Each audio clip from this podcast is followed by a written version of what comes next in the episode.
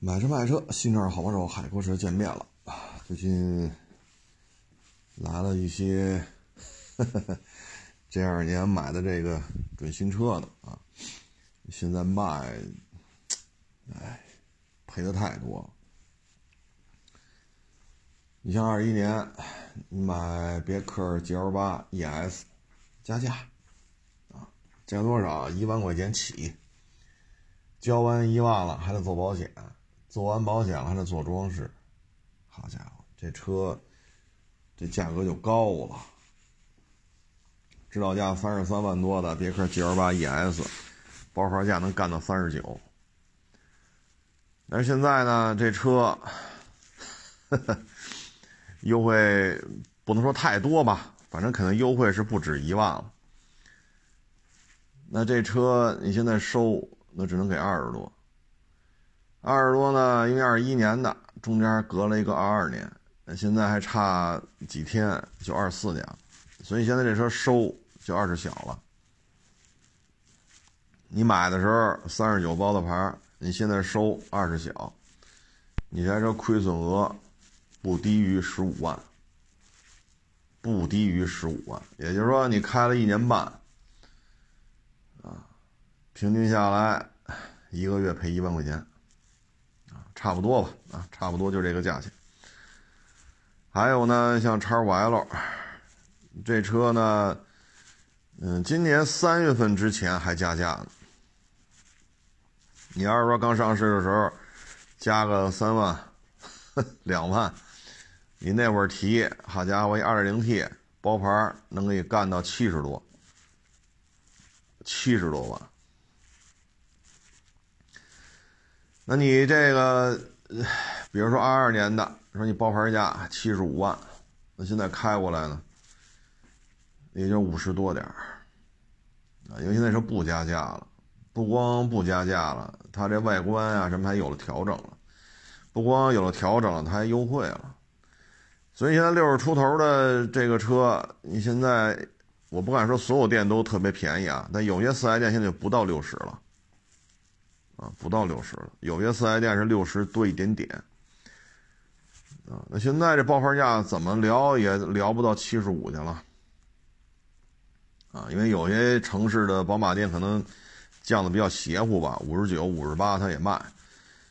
但是这不是普遍现象啊。那现在你说二二年的车你要收，也就是将将过五十。那你买的时候七十五万包的牌你开到现在呢，二十多万没了，啊，二十多万没了，唉，所以加价提车吧，比较麻烦，啊，最近呢，进入十二月份以来，特别是下大雪吧，啊，下大雪那几天，奔驰大 G 又出现了一次下挫，啊，现在手里有准新奔驰大 G 的。只要你是十一月份之前收的没卖出去的，你要想不赔钱，都已经很难了，很难了啊！奔驰大 G 自打下大雪这几天到现在，这又是一次普遍性的新车价格下挫，啊，很麻烦，唉，所以现在这事儿你说 有难度啊，啊，有难度。现在做这些车呢，说白了就是刀尖上舔血，啊，刀尖上舔血，舔不好不是说把舌头拉了，舔不好可能就抹脖子了。现在这个价格呀，呵 呵你包括揽胜这个，之前这不是换代嘛，一直加价，现在好家伙，买揽胜送那什么来着？那个叫。什么派斯，就捷捷豹的那个，叫送送那个车，我忘了是叫什么了。好家伙，这优惠可不是三万两万了啊！你手里要是准新，就是现款的啊，新款的揽胜的，这都很麻烦啊，必须以最快的速度给它出掉。哎，你看现在港口 G 叉四六零啊，现在这个价格。九十万也没绷住，当然了，有些车源是必须一月一号之前上牌的啊。你手里有 G 叉四六零的准新的，这也很麻烦啊。收的是八十多收的，你现在新车八十多，这都很难处理掉。哎，所以现在这个除了埃尔法还能加点，剩下的都不好办啊，都不好办。嗯，说白了吧，就是富豪阶层的消费出现降级了。因为咱老百姓过日子，你能买个 G 六三 出去晃荡去吗？对吧？那玩意儿忒贵了呀，啊，那不是咱普通老百姓 消费的东西啊。你包括大揽胜，啊，那是咱普通老百姓玩得了的吗？说白了就是富豪阶层现在也出现了消费降级，这就直接导致了这些车年底了，因为很多车行是借钱。我说的是新车啊，有很多车行都是借钱做这买卖，那你该结本结本金啊，结利息，你结不了怎么办？再个有些车呢，报关的时候走的是那套手续，他一月一号之前必须上牌，所以就稀里哗啦了。唉，现在港口的经营啊，异常的艰难，啊，除了极个别的还行啊，剩下的经营起来都是很困难，啊，背后都是天文数字一般的亏损，啊，所以为什么说这纠纷多呢？之前就跟网友说要注意安全，人家对我这个不屑啊，认为我这老不去了，岁数大了，胆儿小了，怂了。好啊，现在看别人看拍了视频，说这儿出了事儿了，不是动刀子了，都他妈出人命了啊！这回来跟我说，哎，您说的对，我操！哎呀，我说这，啊，这这这我说什么好这？那现在这价格呢，还是咔咔掉，啊，还是咔咔掉。现在阿尔法吧，能能加点剩下的。都不太好办了，啊，九二四年的这个豪华车，啊，反正跟咱老百姓过日子关系不太大的这些车啊，价格很难维持。你说厂家可以减少排产呢？嗯，现在不是你减少减少排产的问题，是现在港口还这么多车卖不出去呢。你明白这意思吗？到现在，港口 L C 三百还一片一片的，那都不是三五千辆的这个库存基数啊，那库存太大了。国六刚搞定的时候，大概是那会儿量比现在差不多还得多一倍。其实它已经卖的挺好的了，每个月卖一千好几百台。现在港口兰德酷路泽的销量是第二名、第三名、第四名、第五名，加起来之和。才能跟兰德酷路泽一款车去相提并论，销量非常好，这几个月都是销冠，但是库存基数太大了，不是一般的大，啊，所以要挣钱几乎不可能了，啊，就这种传导效应吧，一个一个往下砸，啊，所以整个这个，哎，反正就有人愿意做这个，像我们认识的同行，那 G 六三。哈 哈都摆半年了，有的 G 六三摆一年了，啊，有的一年都不止了。你说这赔多少钱吧？所以现在这大车一摆，乌泱泱，乌泱泱，是吧？谁来一看，嚯，真气派！这时候脸上还有点血色，你觉得，嗯，瞧，我是成功人士。你看我这车行摆多少车，等人家跑这儿。长期短叹的是吧？对您充满了敬仰啊！人家撤了之后，心里又哇凉哇凉的。这些车不能清库底子，你这些展车一清库底子，你就不知道得赔成什么样啊！所以现在大车这个行情啊，所以为什么现在来卖大车的这么多，就是因为周边省份，包括 北京地区。很多你一打开 APP，啊，这大呼小叫的，是吧？永远排在焦点位的、首页位的，啊，其实已经很难拿出钱来收车了，啊，主要就是因为今年赔的太多。有网友呢跟我说，现在买二手摩托车是不是挺合适的？确实啊，摩托车这么冷的天了，零下十好几度，我操，这还 这摩托车还在降价，真是给厂家和经销商逼得没招了。这么冷的天降价，它就导致呢，现在二手二手摩托车行他们手里的这些准新摩托车价格是一掉再掉。你要是说想去买，那肯定今年，对吧？咱就。看今年，那您现在去买肯定是今年的最低点了，肯定是二三年的最低点。这话说的我觉得没毛病，因为就剩几天了，再打价格战都来不及了啊。但是呢，你这两天你去提，那明年降不降价呀？你现在提完了，明天降，明年一降价，你说这么冷天你怎么骑？你等开春咱就说北京啊，咱不说更靠北的东北啊，什么内蒙、新疆，咱不说那边，那边更冷。就说北京，你现在买回来你是天天骑吗？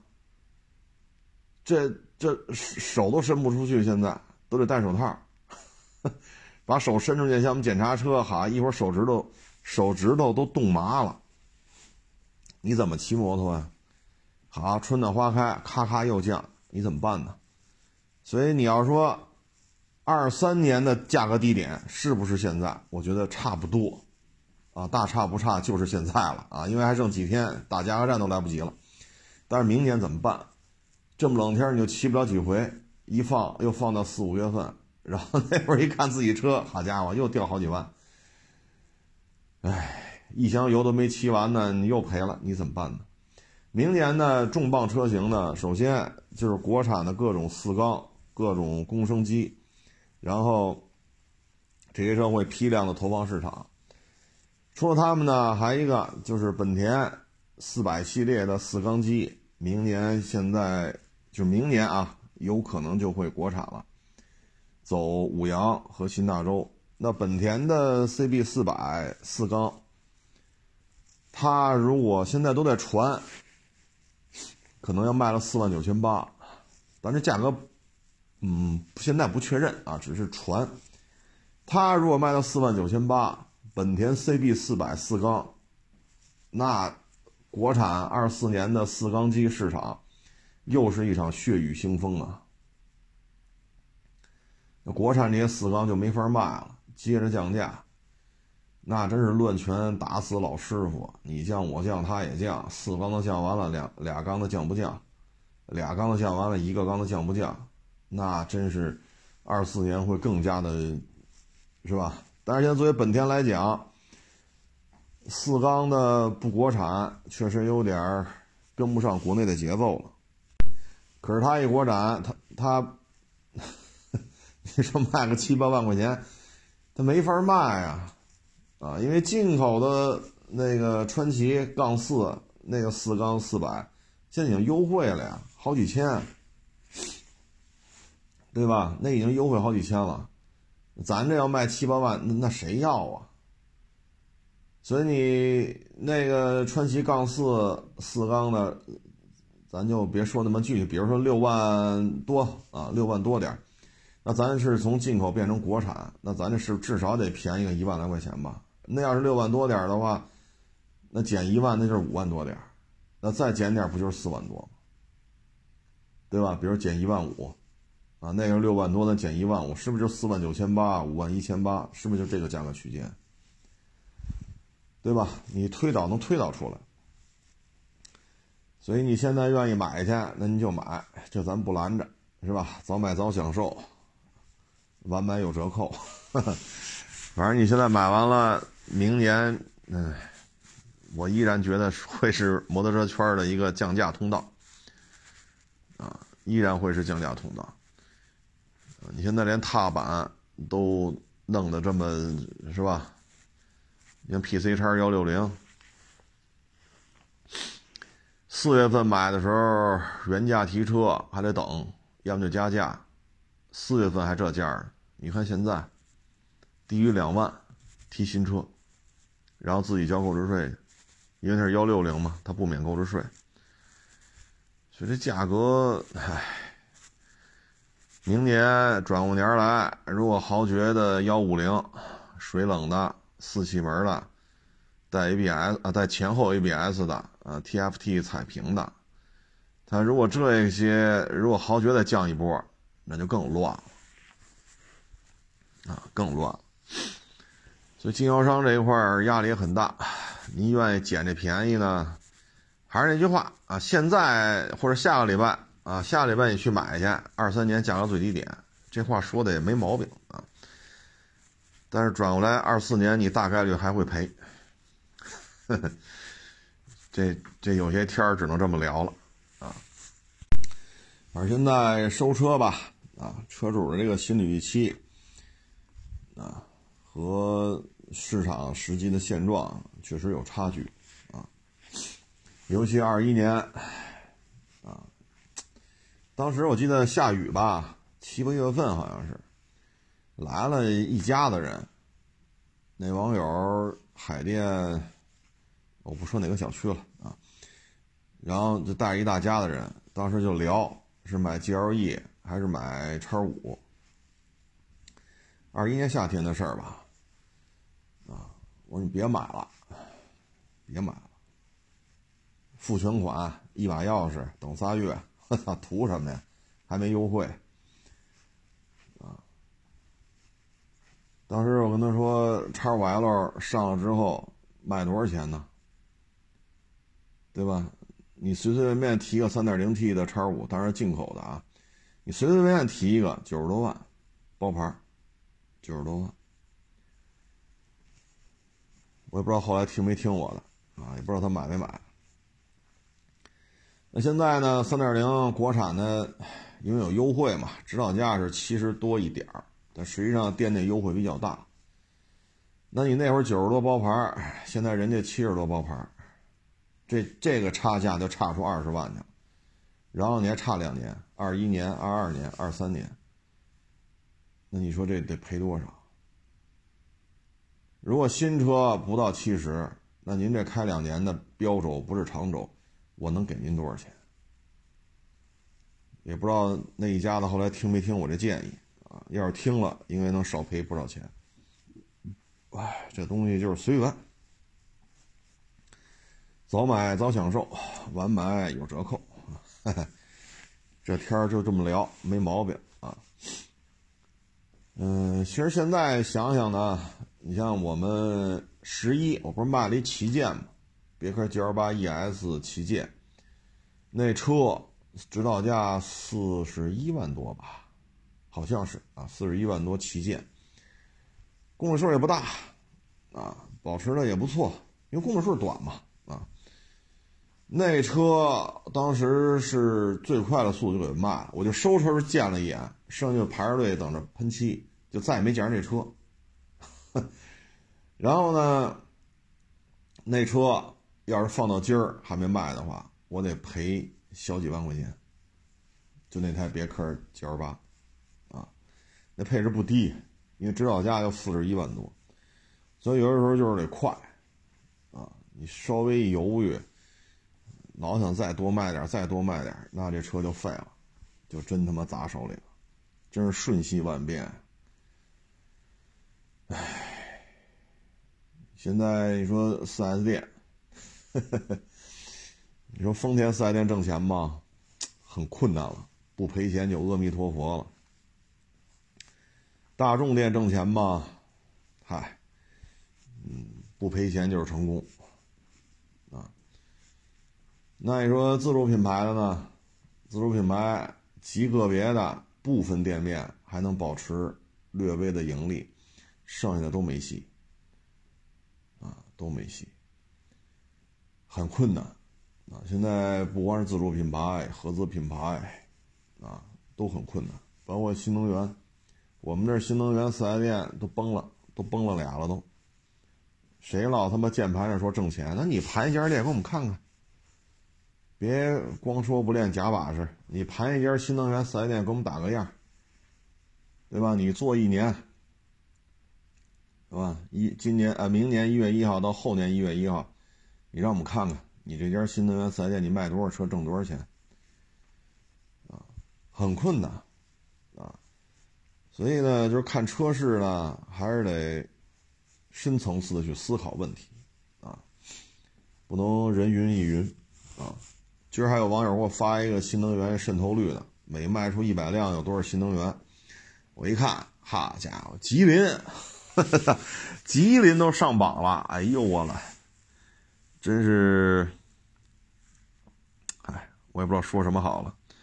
吉林呢，新能源占比百分之四十二，啊，百分之四十二。你说这个气温呐，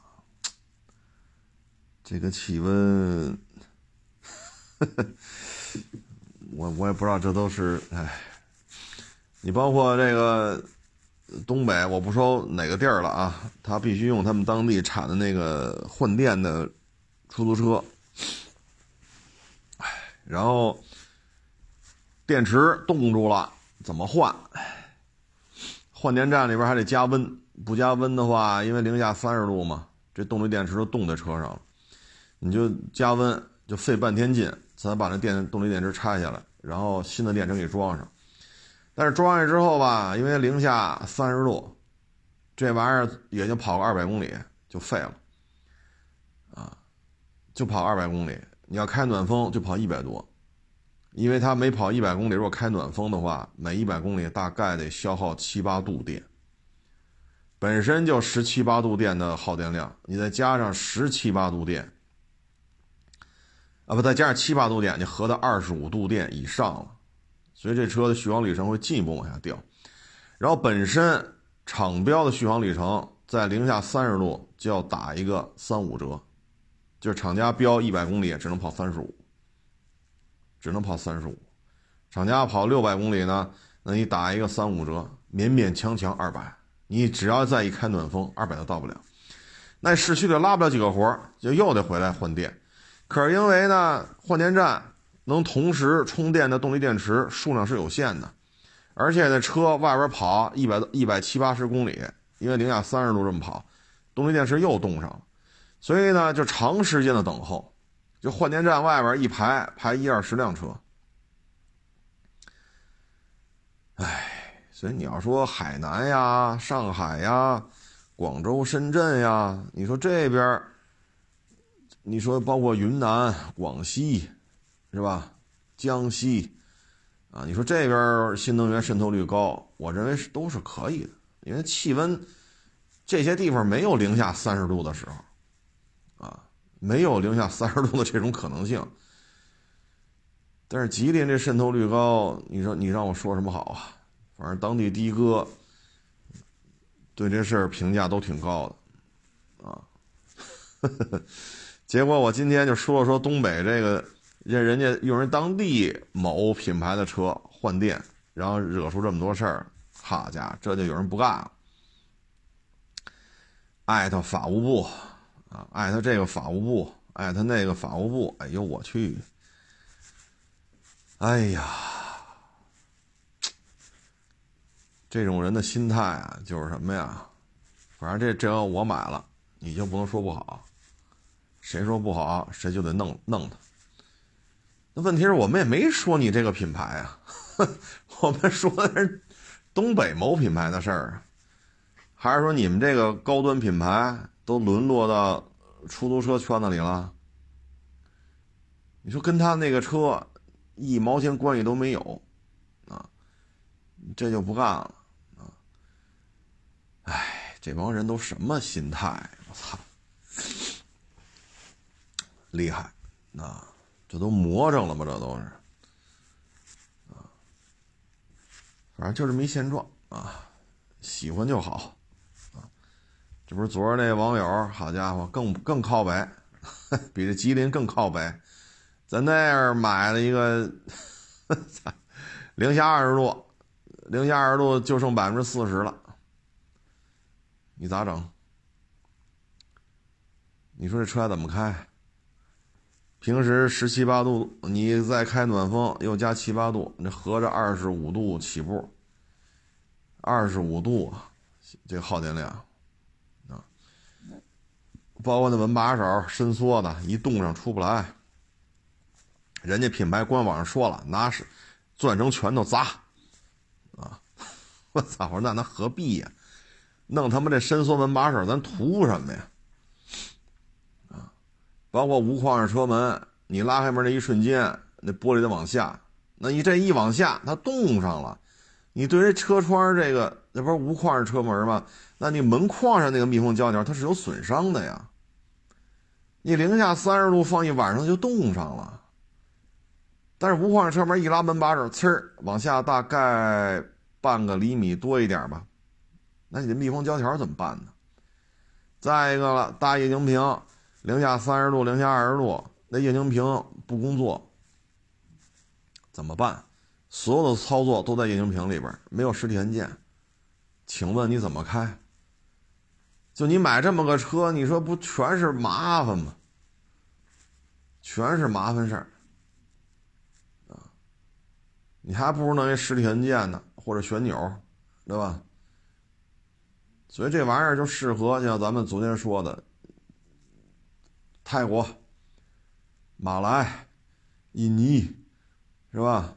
你往那边卖，或者老挝，啊，那有一定基础建设还得啊，路得平，不能把悬架电动化了，因为车都重。再一个呢，供电得跟得上，你这些做不到，真没戏。你像这越南，这还指着咱们供电呢。然后越南说是那天是谁跟我说来着？说不是中国的人，是从老挝的。哎呦我去！那老挝不也从中国购买电能吗？啊，老挝从中国买，通过老挝的手再卖给越南，这事儿就跟中国没关系了。我操！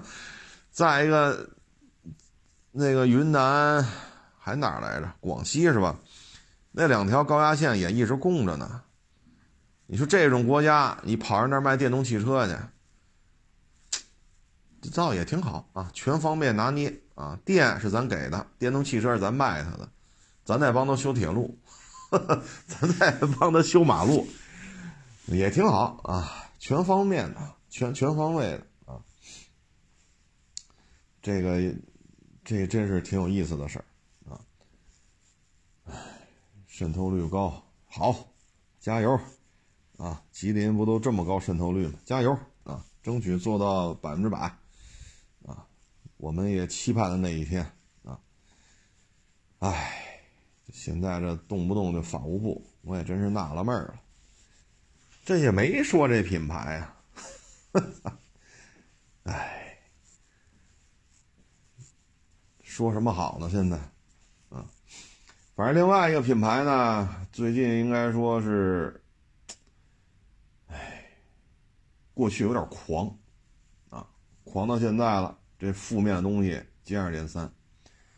一开始呢，就是大螺丝，说这玩意儿能够加强车身强度，震惊整个中国汽车圈。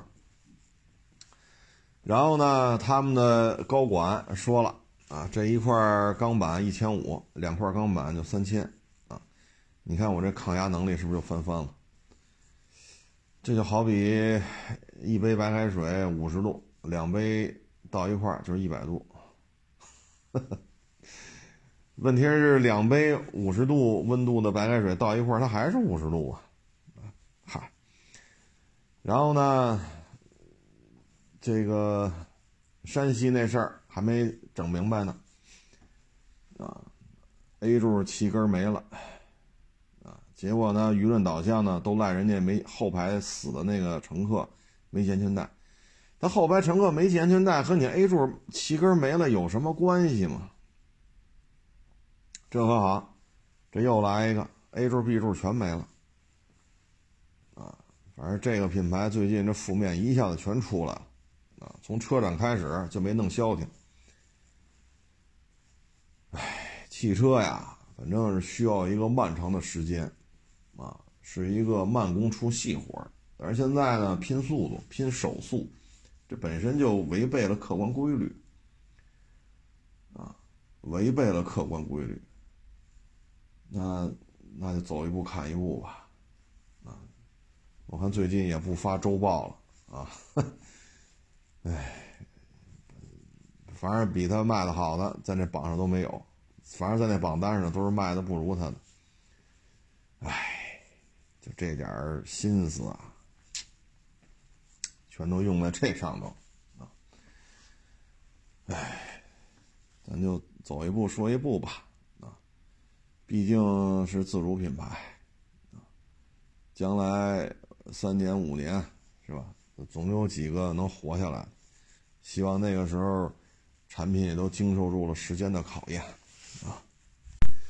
昨天呢，说了说那个去大毛二毛的卖汽车啊，嗯，人家呀是自己的小买卖，不是说给哪个品牌干，人家是自己农村国内人抓着车，人能弄出去，那边大毛二毛都有亲戚，能帮他在当地分销，人家不是主机厂的人啊，人自己拿自己钱在那倒腾，所以售后这一块呢，他们也不管。坏了，坏了！这品牌在当地有 4S 店吗？有，你自己去找去。那跟我们没关系啊，就跟咱们国内平行进口似的，对吧？你说你买个 LC 三百啊，这车坏了，坏了找丰田 4S 店，找汽修厂，对吧？你说你买个 G 六三，这车出问题了，找奔驰店，要么找那个修奔驰车的汽修厂，跟人经销商没关系。他们在大毛二毛也这样。啊他们属于平行出口业务啊，嗯，目前看倒是没有明确的一个俄版俄版的车跟中规的车，目前还没有太明显的差距，可能过一两年吧，厂家改过来了啊，比如说座椅尺寸加大，取消液晶屏或者液晶屏功能变少，嗯，弄一堆实体按键，而且得考虑你戴上手套能不能操作。悬架做加强，低温这个取暖啊，一定要适应零下三十度、四十度啊。但是他们那边老说夏天空调不好使，我觉得挺意外。他们那边有多热呀？对吧？咱们这边空调咱们用着还都行，除非这车有问题。怎么触到他那边那么冷的地方还嫌制冷功能不给力？是不是他们？都一瓶子一瓶子沃特克喝完了上的车呀，燥热啊，所以这个我不太理解啊。当然咱也没那功夫，一辆一辆去那边调查去。嗨，反正慢慢改吧。啊，这也是一个历史机遇啊。你包括你现在，你说这个胡塞武装叮当五四一顿打，这对于咱们来讲也是个机遇啊。现在你说在大航母也去了，可是我觉得这场仗，这大老美这种玩法是不是也是政治正确的一个军事行动啊？你像红海啊，这个没多宽，不是太平洋，你可以上地图看看，那那个那个海的那个结构。咱们之前说零五二 DL，说沙特要买十二艘，这放不下。放不下，非得大航母去，阿里伯克去，去了之后，这么狭窄的地方，为什么这种大吨位军舰去呢？那不是擒着挨打吗？这我没看明白，啊，没看明白。再一个就是现在这费效比，这赔钱呢，这仗打的。伯克级这个标准啊，标准三，标准六。标准系列防空弹便宜的一百多万 dollar，贵的得到四百万 dollar。就那两天，拦截了二三十个小目标，二三十个这种无人机，其中有几枚是导弹。就这点小目标，美军的标准弹应该造进去差不多得三千万了。而且无人机才几千美元一架，几千美元一架。这个制造成本，您就说最便宜的标准三，一百多万 dollar 一枚标准三打一个无人机，这无人机两三千 dollar，这一百多万 dollar，这仗打了是不是有点赔呀？这一抡两天功夫折进去三千万 dollar 的标准防空弹，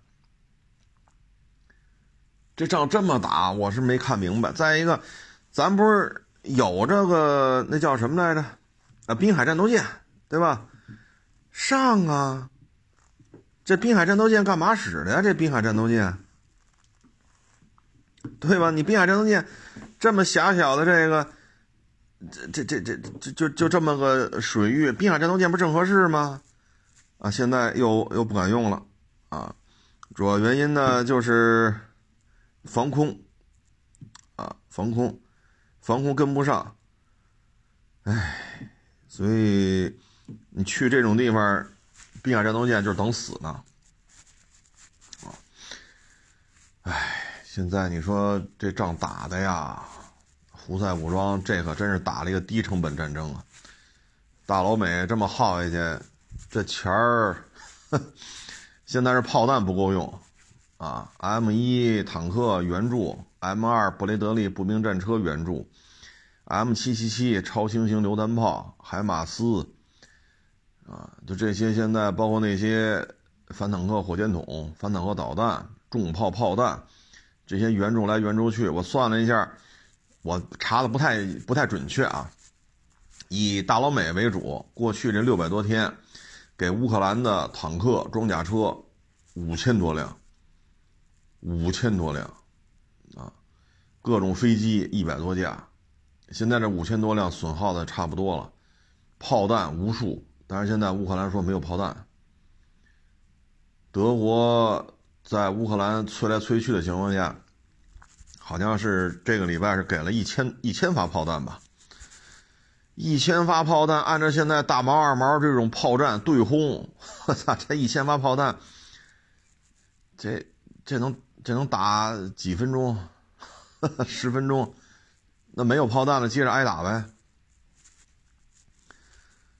所以现在大老美就这么耗下去，就这胡塞武装啊，就这么一天来个几十发啊，不是几十架啊，几十架无人机，一天来几十架，一天来几十架。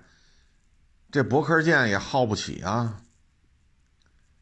伯克一、伯克二，早期的伯克舰，它那 SPY 一那个四面盾不能长时间开机的，因为舰载电源功功率不够啊。它是后期版本的 SPY 一四面盾能长期开这雷达开机，所以阿拉伯克阿里伯克机要这么高密度的去使的话，这军舰也扛不住啊！而且本身阿里伯克这都是。八十年代末九十年代初分批建造的，到现在它很多舰的舰龄偏大，很多舰的舰龄都超过十五年、二十年了。早期版本这供电的问题，后续也不知道解决没有。他这胡塞武装那那可不是有时有赏的，高兴来一个，不高兴再来俩，高兴来一个，不高兴来仨。这有一搭无一搭的，这这钱耗得起。几千美元一架，打呗。你标准一打完了，不，标准三打完了，打标准六。我操，这这他妈要是三四百三四百万 dollar 一枚标准六，打一架两千 dollar 的无人机，这账都怎么算的呢？这个，我我个人认为这就是一个政治正确的战争。而且你航母编队，你不能跑这么窄的海峡里边晃灯去吧？这不他妈作死的吗？这个，你说平时耀武扬威吓唬吓唬人行，这现在已经是开战了。这叮了当啷的已经是，这我我是没看明白，这这应该去滨海战斗舰呀，那滨海战斗舰又不行，唉，你说就是说十几年前吧，美军的这个海军规划真是出现了严重的。战略失误。现在滨海战斗舰去打胡塞武装都不行。你说这军舰有什么价值？倍儿贵，一艘滨海战斗舰能顶咱们好几艘零五五。然后这个连胡塞武装说他妈跟胡塞武装打，这滨海战斗舰都不敢去。你说它存在的价值是什么？再一个，就刚才说了，SPY 一这个四面盾，这个长时间开机，电源能不能顶得住啊？那拖鞋军那可没时没晌的，哈，想打就打，想抡就抡，他他妈成本还低，两三千、三四千，就这个成本就造出一架来，不老说手搓导手搓导弹，所以这场仗这么耗下去，大老美这个军事的这种储备。我我觉得这这搁谁谁也扛不住，你让咱们去咱也扛不住啊，咱们也扛不住。你说红旗九啊，红旗九的后续是最新改型，你跑这拦截一个两三千 dollar 的无人机，咱们也耗不起。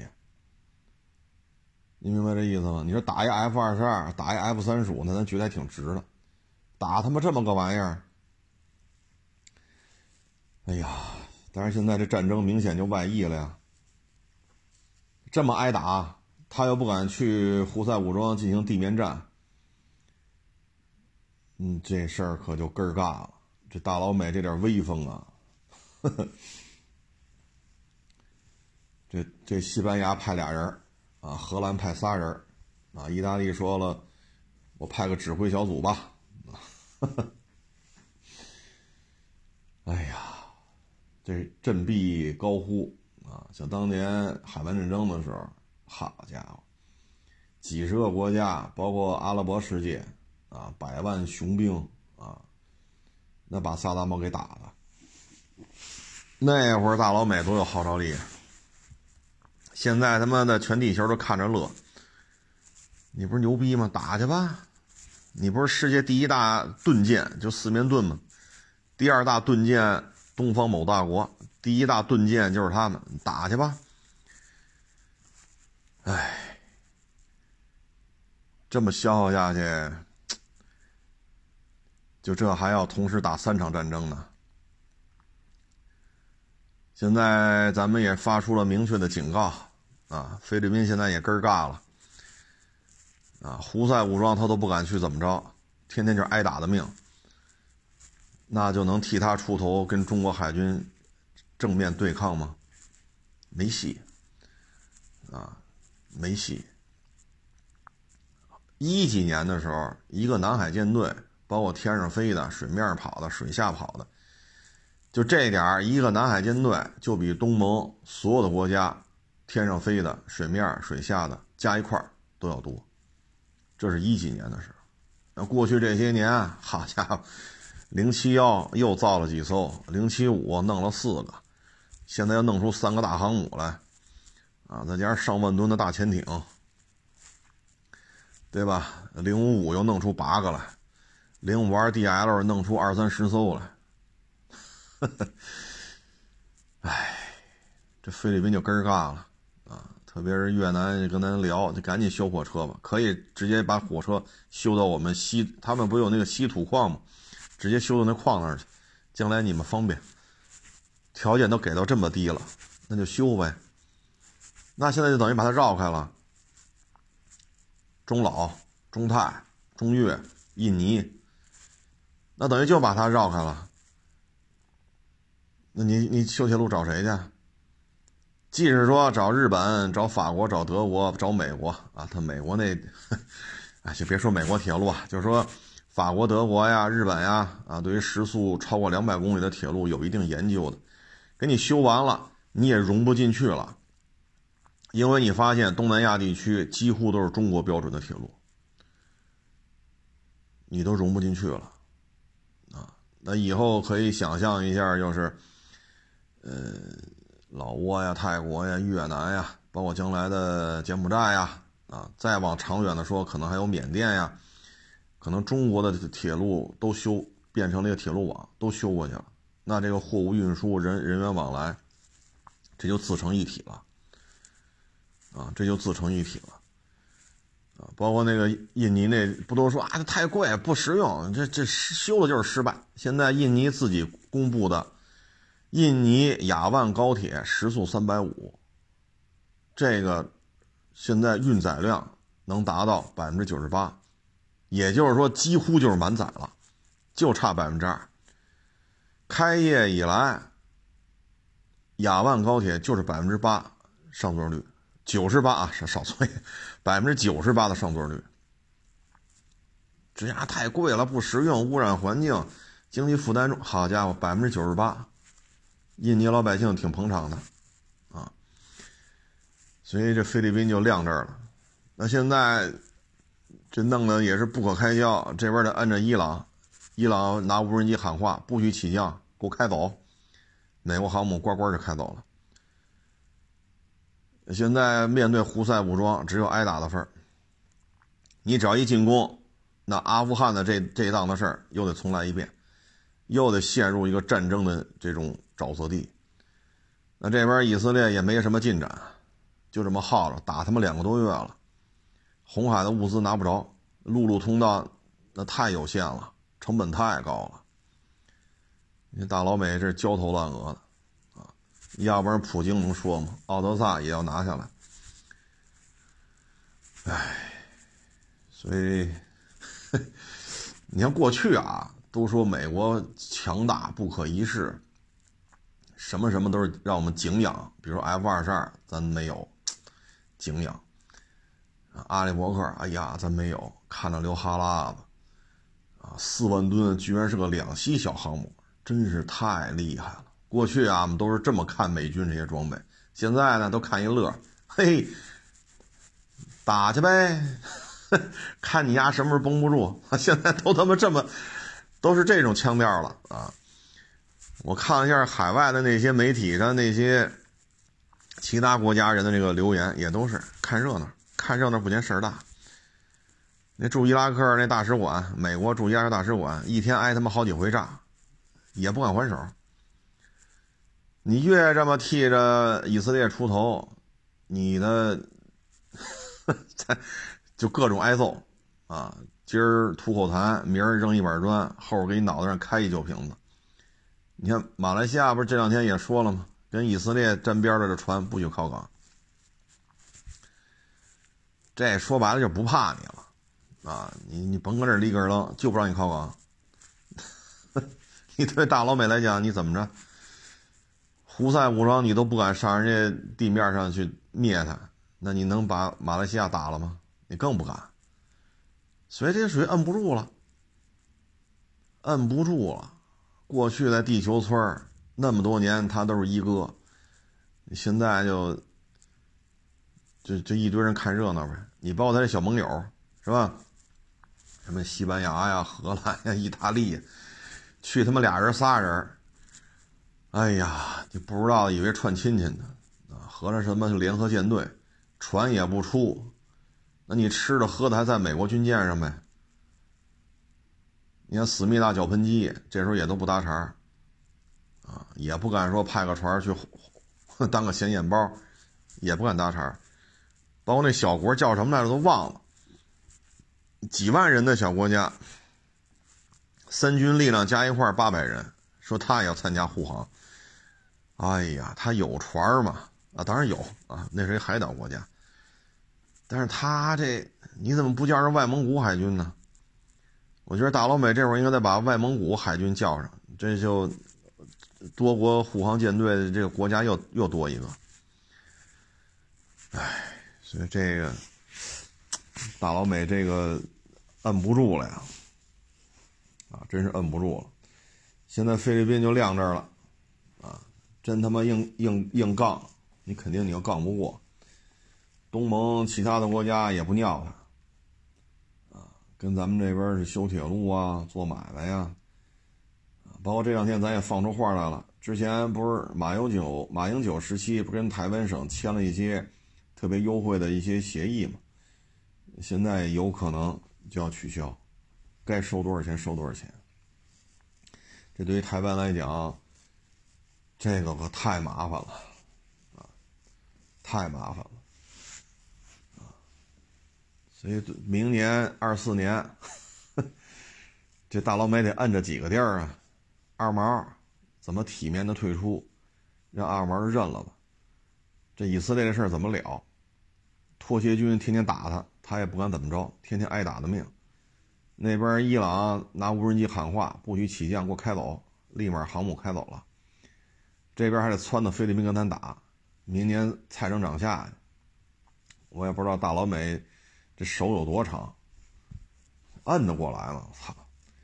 本身国内也是一堆糊涂账啊，所以明年咱就看这大老美是，很多人都说嘛，这就是快速衰落的一个迹象啊。小弟们都不给面子了啊，像马来西亚也说了，跟以色列沾边的船别靠港了啊，不让靠港，有点意思。啊，真是百年之未有大变局。二四年咱就瞧着吧。包括这股票价格也是，你说阿三的啊，绞盆机的股票价格蹭蹭蹭往上翻，它 GDP 增长速度没跟上去，GDP 增速远不如咱们，然后这股票价格翻翻。一年多以前，二一年的时候，越南也是唱了这么一出，然后现在越南经济受到重创。那这一出现在对日本、对阿三又来了。包括之前那个，对吧？CIA 东京分部啊，当然它不叫，它叫那什么日本东京什么地检，那其实就是 CIA 的这么一个白马甲啊，白手套。